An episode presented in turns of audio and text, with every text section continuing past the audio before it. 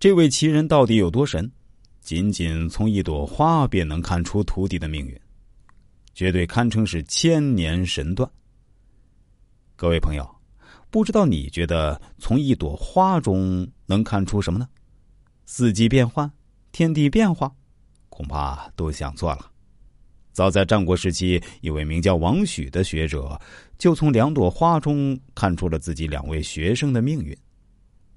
这一日午时，顶着炎热太阳的庞涓在河边将装满水的木桶一步一步抬回山上的住处。抬头看了看天，火辣的阳光刺得庞涓睁不开眼睛。他皱着眉头说：“这日子什么时候才是个头呢？我跟着老师学习几年了，如今……”这么大的世界，也该有我施展才华的地方才对。与他迎面走过来两位农民，扛着锄头，交流的很投入。庞涓与他们擦肩而过，隐约听到他们的交流。哎，你听说了吗？邻国现在正要重金聘请有贤能的人才，堪当重要职务呢。另一个人回答说：“听说了，可惜我什么也不会，要不早就去试试了。你还是省省吧，你还不如我呢。”这一段话让庞涓心里掀起一阵涟漪，这不就是机会吗？话不多说，庞涓加快脚步，准备回到山上与老师道别。刚刚回到住处，急匆匆找遍院子里的房间，可是都没有看到老师的身影。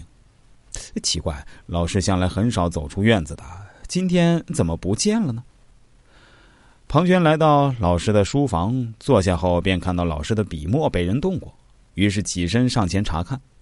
竹签上写着：“临行前摘一朵花，便可知机会能否成功。”庞涓看到内容后，疑惑道：“已经是六月天了，花期都已经过了，这山中去哪儿采花呢？”不过，庞涓还是按照老师王许的意思，走遍山中去采一朵花。庞涓找遍了周围，也没有看到一朵像样的花，最后只看到路边一棵不起眼的草花。庞涓便将草花连根拔起。准备起身回去见师傅，可又觉得这草花不成气候，于是顺手丢在一旁，继续寻找其他的花。可惜找了很久，也没有发现其他的花朵。这山中已是绿色一片，看来找不出其他的花了。庞涓回到原地，捡起之前的草花，便回去了。庞涓回到院子，便看见王许已经回到院子，正在指导另一个学生孙膑学习。